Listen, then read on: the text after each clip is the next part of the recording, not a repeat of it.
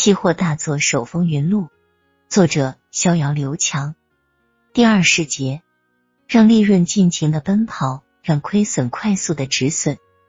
一九九九年一月十三日，周三，逍遥来到公司的第一件事就是看消息栏。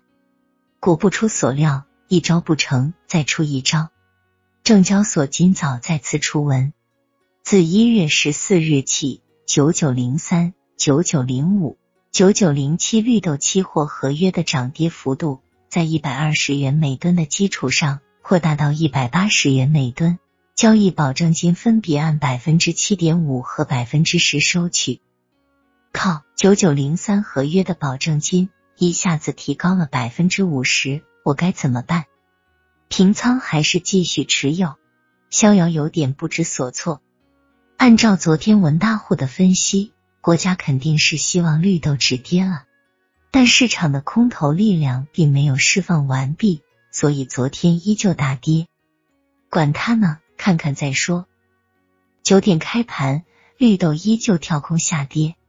尽管从盘面上看，似乎有多头在抄底护盘，但新开的多单如泥牛入海，很快就会被汹涌的空头砸下来。下午三点收盘时。绿豆九九零三合约又下跌了几十点，而九九零五和九九零七合约跌得更多，空头紧紧的掐住了多头的脖子。逍遥看了看自己的账户，由于连续的下跌，他的资金已经快增长了两倍，而持仓风险率也从百分之八十迅速的降到了百分之五十多，应付明天的提高保证金率一点问题都没有。不毒不狠非丈夫。既然多头毫无还手之力，那我就拿到底，坚决让利润奔跑。逍遥暗自狠了狠心。期货交易有时很像赌博，当你运气好，赢了很多筹码的时候，你其实无论此时压大压小都会赢，就好像利润会好好照顾自己一样。此时你无需多想，只需要静静的下注，赢钱就好。而当你运气不好时，虽然你已经赔了很多钱，但此时无论你压大压小都会输，就好像赔的钱会继续吸走你的运气一样。此时你也无需多想，认赔走人是你最好的选择。这就是很多期货大作手都在一直强调的话：让利润尽情的奔跑，让亏损尽快的止损。一月十四日，周四。逍遥想都不用想，证交所肯定还会出消息，一点不假。这次交易所有点急了，下了重手。一绿豆九九零三、九九零五、九九零七合约的价幅调整为六元每吨。二绿豆九九零三的交易保证金按百分之一百收取，九九零五、九九零七的交易保证金按百分之五十收取。三绿豆九九零三、九九零五、九九零七合约只能平仓，不能开新仓。这下彻底踏实了。逍遥无奈的苦笑道：“这次不管我愿不愿意，期货公司都得给我强行平仓了。百分之一百的保证金，这还叫期货吗？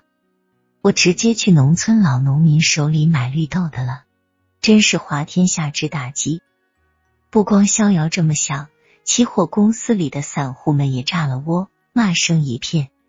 但市场永远是市场，不管你骂他也好，夸他也罢，他都会无动于衷的继续交易，让你笑，也让你哭。开盘平仓，大量的九九零三合约被期货公司强行平仓，九九零五和九九零七合约的持仓量也大幅减仓。由于不能开新仓，只能平旧仓。